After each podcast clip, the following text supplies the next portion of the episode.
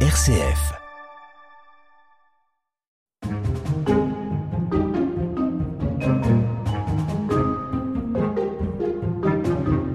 Bonjour à tous, je me présente Christopher Fausten et aujourd'hui je vous propose de découvrir la Champagne, enfin je devrais dire le Champagne, avec le musée du vin de Champagne et d'archéologie régionale situé à Épernay dans l'ouest de la région Grand Est. Mais dans un premier temps, je vous emmène à Aix-Champagne, à quelques kilomètres d'ici, afin de découvrir le centre d'interprétation sensorielle des vins de Champagne nommé Pressoria.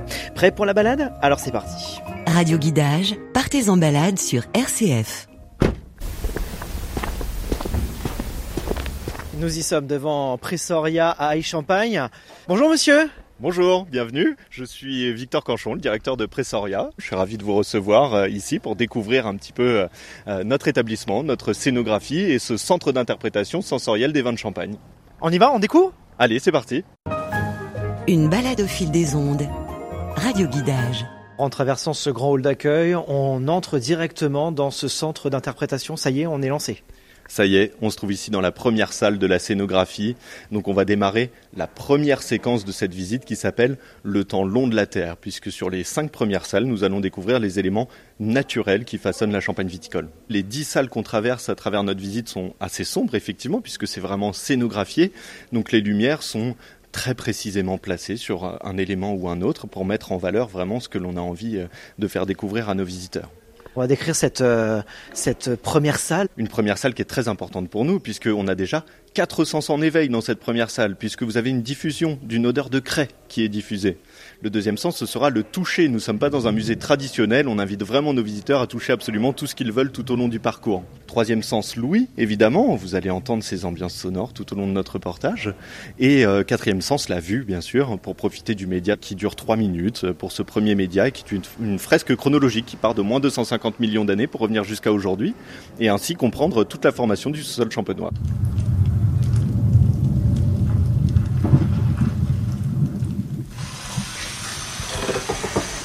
On change de pièce, on découvre un petit peu le, le côté vigne en fonction du climat.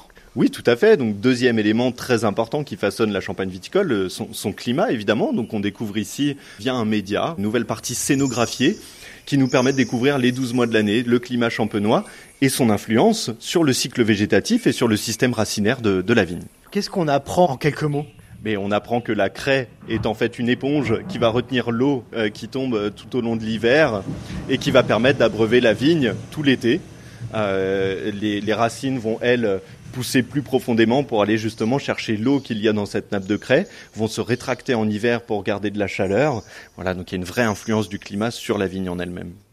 Alors on, traverse un, petit couloir, on se projette dans une, grande salle où on retrouve... Euh des racines qui prennent notre chemin, si je peux dire. Alors, euh, décrivez-nous, Victor Canchon, euh, cette pièce assez originale, on peut le dire. Oui, très original. Alors effectivement, on a par ce couloir effectué une plongée sous terre et on se trouve maintenant sous les racines. On est dans la terre, dans le sous-sol champenois. Donc on a dans cette salle plusieurs choses. On a déjà une odeur de terre qui est diffusée.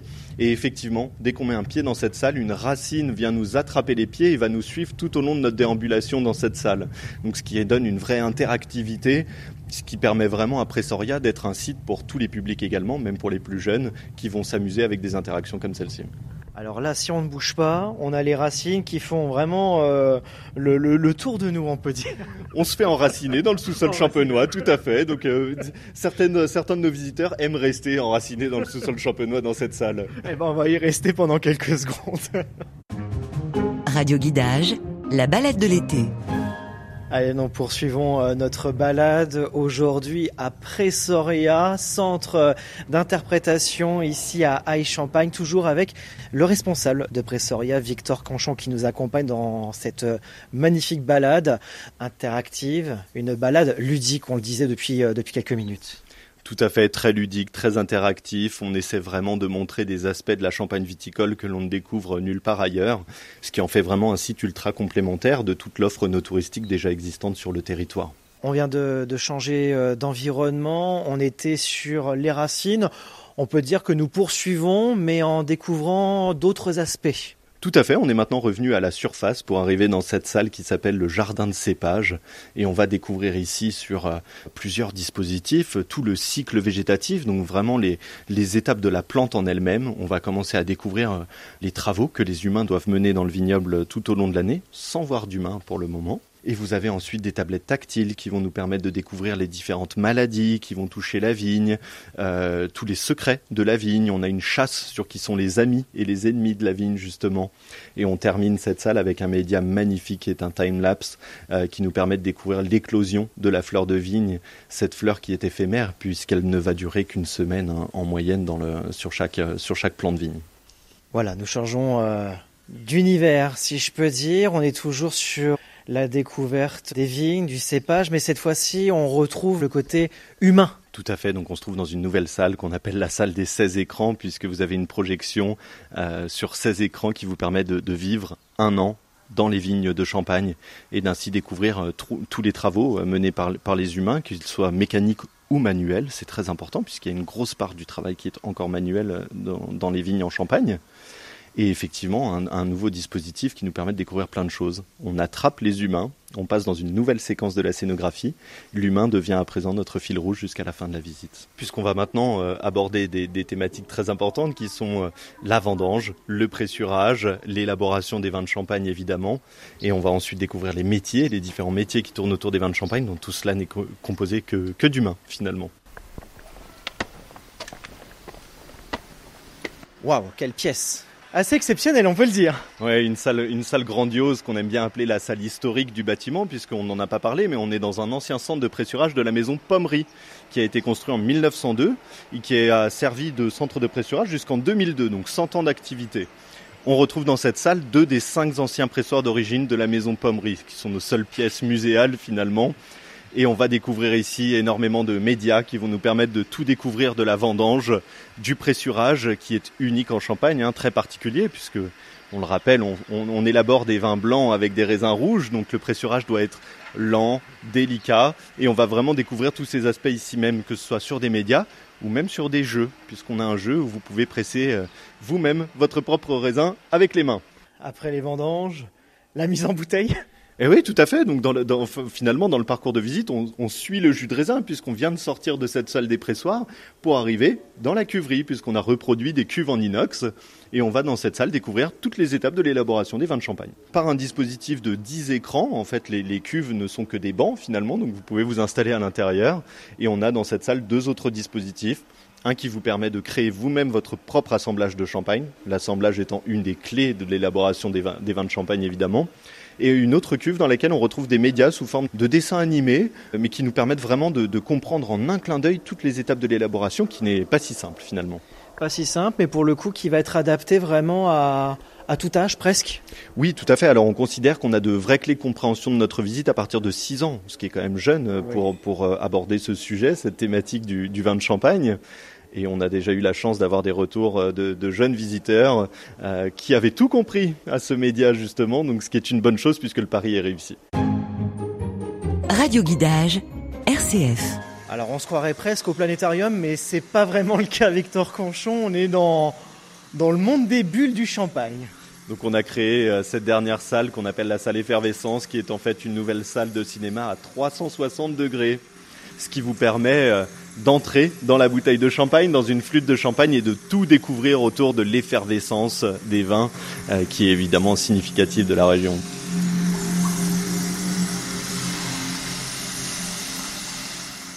Un écran à 360 degrés où, où là je viens de vous découvrir en train de, de, de bouger les bulles en, en touchant l'écran. Oui, en fait, on a, on a 20 minutes de médias au total dans cette salle. Il y a un spectacle de 8 minutes autour de l'effervescence qui a été un film euh, co-réalisé par euh, monsieur Gérard Liger-Belair, qui est physicien à l'université de Reims et qui travaille depuis euh, plus de 20 ans maintenant sur l'effervescence, sur la bulle des vins de champagne.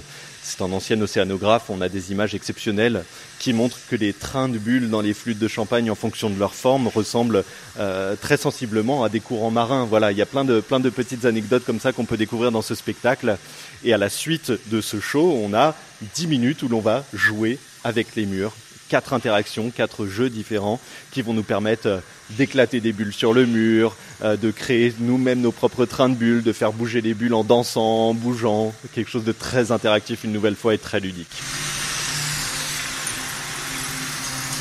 On arrive vers la fin où on se retrouve vers euh, une pièce de dégustation, Victor Canchon oui, effectivement, on arrive ici dans cette salle. C'est un vrai retour à la réalité puisqu'on retrouve la lumière du jour, une vue absolument extraordinaire sur les coteaux historiques classés au patrimoine mondial de l'UNESCO ce n'est pas tant une salle de dégustation qu'une expérience champagne que l'on vous propose, puisque nous sommes euh, représentants de toute l'AOC, de tous ces acteurs, et tout ça en totale neutralité.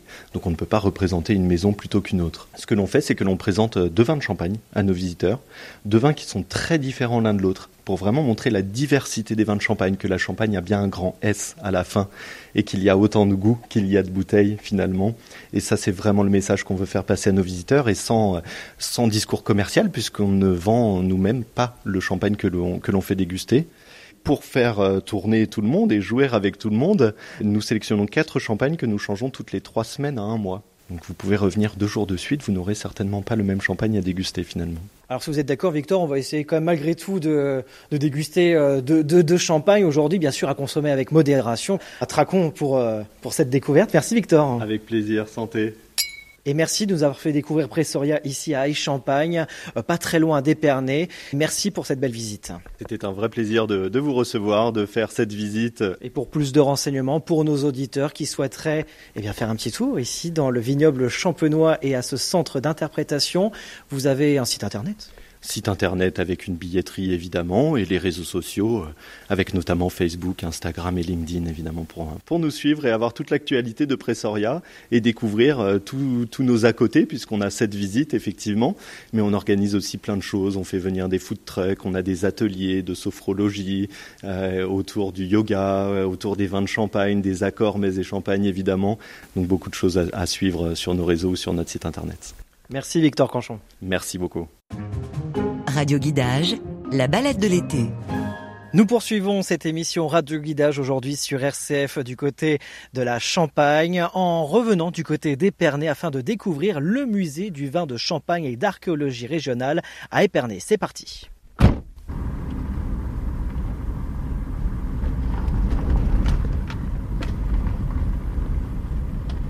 Nous arrivons tranquillement en traversant l'avenue, la belle avenue de Champagne ici en plein cœur de la ville d'Épernay dans Radio Guidage aujourd'hui sur RCF. Et nous arrivons devant ce musée euh, du vin de Champagne et d'archéologie régionale. Bonjour Bonjour, euh, ravie de vous accueillir. Donc, je suis Laure Ménétrier, directrice, conservatrice de ce musée. Nous sommes sur cette très belle avenue de Champagne avec donc cette demeure d'exception, le château Perrier, qui accueille ce musée. Un tout petit mot sur ce château avant de parler du musée. Euh, ce château, c'était l'hôtel particulier du directeur d'une maison de Champagne, la maison Perrier-Jouette au 19e siècle. Charles Perrier avait très bien réussi. Il voulait une très belle demeure, un très bel hôtel particulier pour l'accueillir avec une architecture d'exception, comme euh, on peut le découvrir encore aujourd'hui aujourd'hui. Et donc ce musée, euh, qui a rouvert il y a deux ans, est un lieu qui nous permet bah, de découvrir l'histoire de la Champagne et du Champagne, des temps les plus anciens jusqu'à aujourd'hui, et surtout bien sûr de comprendre les secrets de cette boisson iconique qu'est le Champagne. Alors on va découvrir ça? Allons-y Voilà, nous entrons dans, ce magnifique euh, euh, château, ce magnifique euh, musée. Alors cette première pièce, c'est le début du parcours de visite hein, du musée du vin de Champagne et d'archéologie régionale.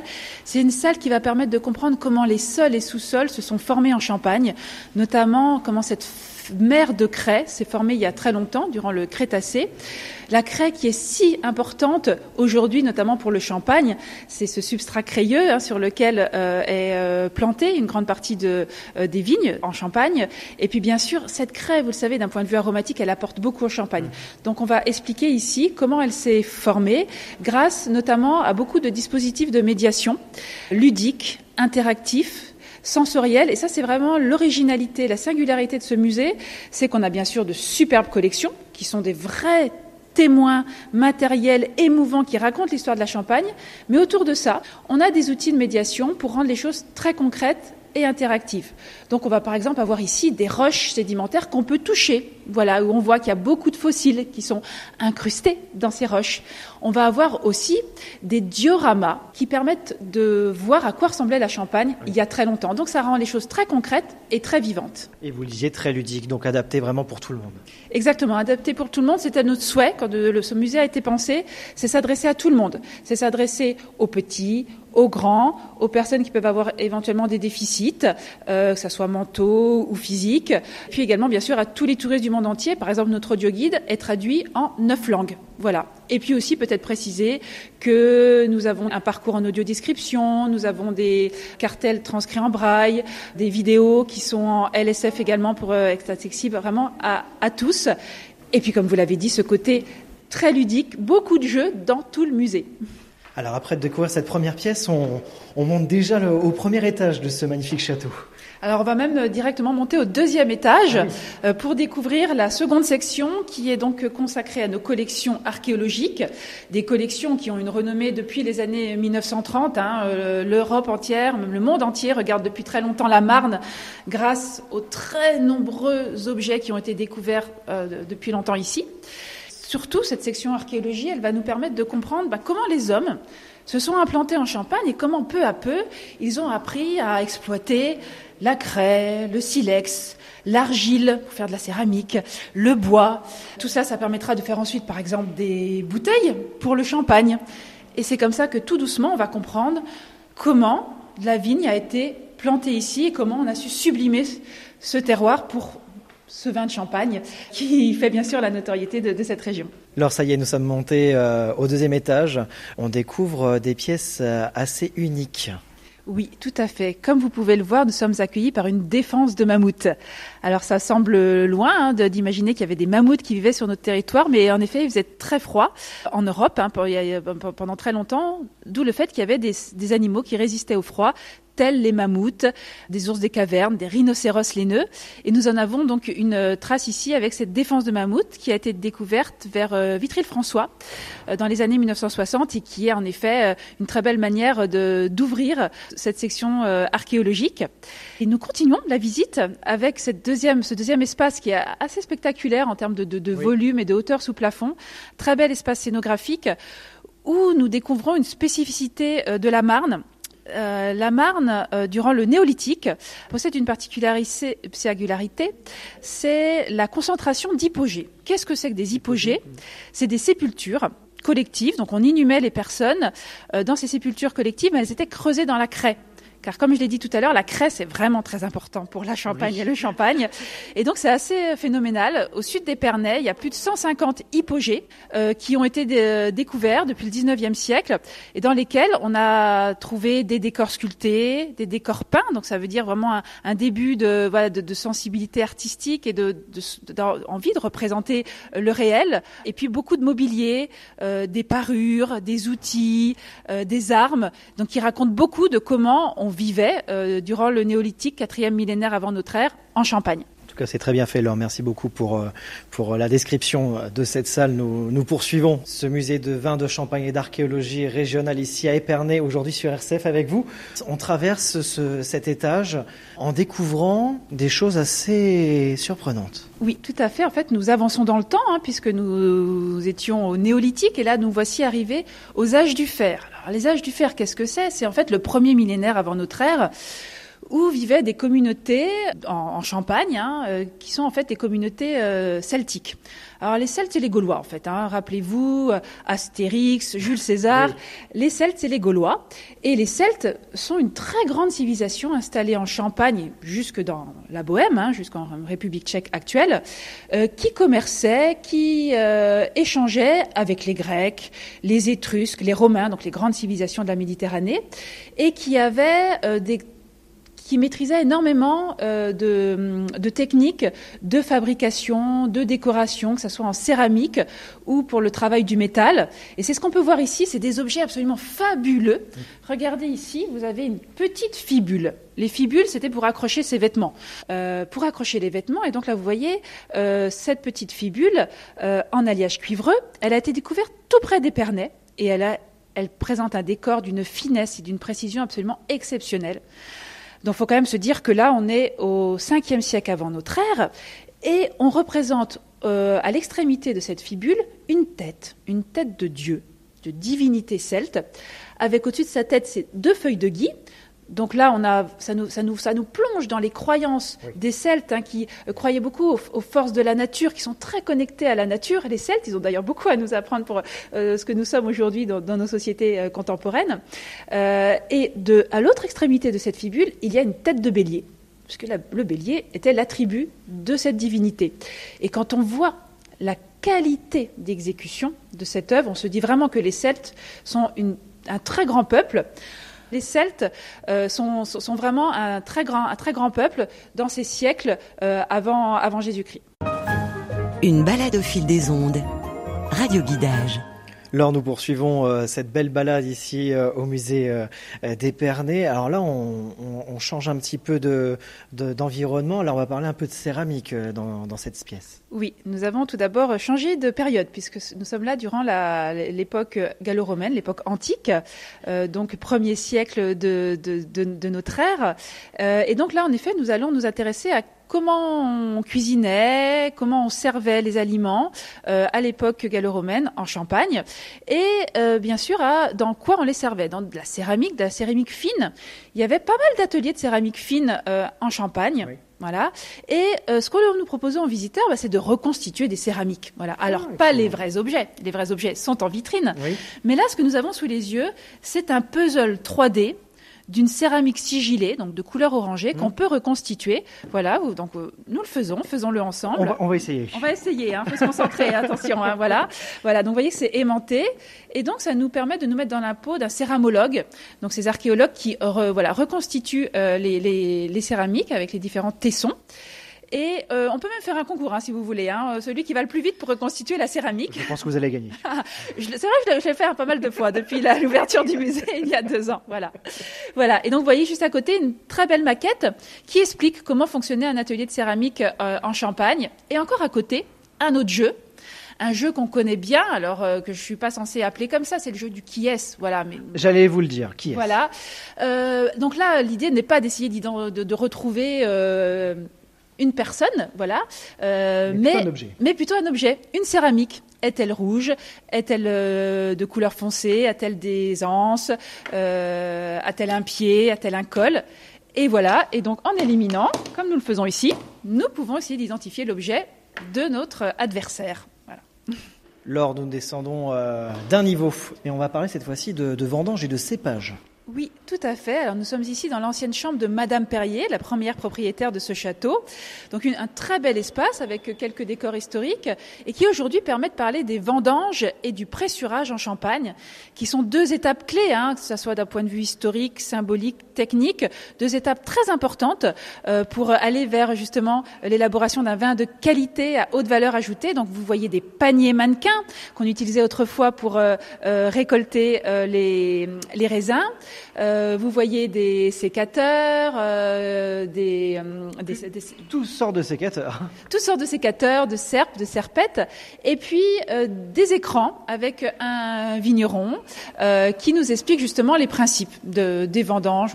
C'est les vendanges entières ici en Champagne, qui nous parle du pressurage, ce pressurage qui se fait de manière fractionnée en Champagne, avec toujours le respect du raisin de manière ça se fait de manière très délicate pour respecter la matière première, voilà.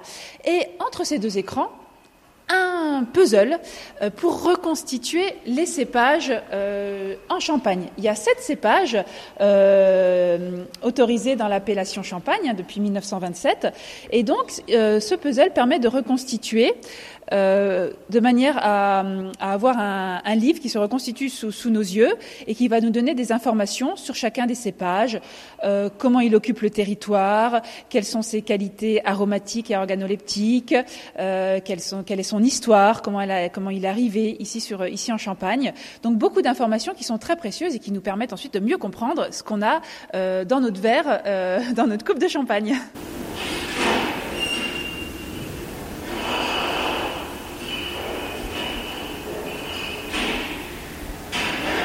Et nous poursuivons notre balade. Laure, alors dans cette nouvelle pièce, euh, on est vraiment sur euh, la découverte des différentes tailles de bouteilles. Alors ça, c'est assez impressionnant. On voit qu'il y a plusieurs sortes de bouteilles de champagne. Et puis on retrouve également une maquette sur euh, le chantier de tirage contemporain. Oui, là on est vraiment au cœur du sujet. Comment élabore-t-on du champagne d'hier à aujourd'hui? Et ce qui est très intéressant, c'est qu'il y a un dialogue entre hier et aujourd'hui. On a des très beaux objets qui nous expliquent comment on faisait les choses au XIXe siècle, et puis également des maquettes contemporaines qu'on peut, pour certaines, manipuler pour comprendre eh ben, ces étapes du tirage, hein, quand on met le vin clair en bouteille, euh, le remuage, puisqu'en effet, vous savez qu'il faut, récupérer ce dépôt hein, qui se forme dans la bouteille, donc on va remuer la bouteille. Euh, pendant longtemps, on le faisait sur des Aujourd'hui, on a des gyropalettes hein, qui nous permettent de gagner en productivité et en précision et en qualité. Et puis ensuite, le dégorgement, il va falloir récupérer ce dépôt, donc faire sortir ce dépôt. Et enfin, le dosage, rajouter plus ou moins de sucre en fonction de ce qu'on souhaite comme, euh, comme champagne. Et en effet, vous avez, nous avons devant nous cette série de bouteilles, tous les formats euh, de, bouteilles de champagne, euh, qui sont en effet, c'est très impressionnant. Ça nous permet de parler de cette industrie qui est vraiment une industrie, de pointe de, de la verrerie, parce qu'il faut savoir que le champagne, sans ce contenant, sans le travail sur le contenant, on ne peut pas avoir de champagne, puisqu'il y a de la pression, gaz carbonique dans la bouteille. Donc il y a c'est ce qu'on souhaite aussi transmettre à nos visiteurs, c'est tout le travail euh, technique, technologique, de recherche sur la bouteille, euh, de manière à pouvoir euh, aller justement sur, sur cette interaction forte avec le champagne. Et nous terminons cette visite ici à Épernay, dans la région Grand Est, en découvrant, lors cette fois-ci, les caveaux oui, tout à fait. D'ailleurs, vous le sentez, il fait beaucoup plus frais. Hein oui, oui, oui. Nous on, descendons. Nous descendons. Voilà, dans le grand caveau euh, du musée.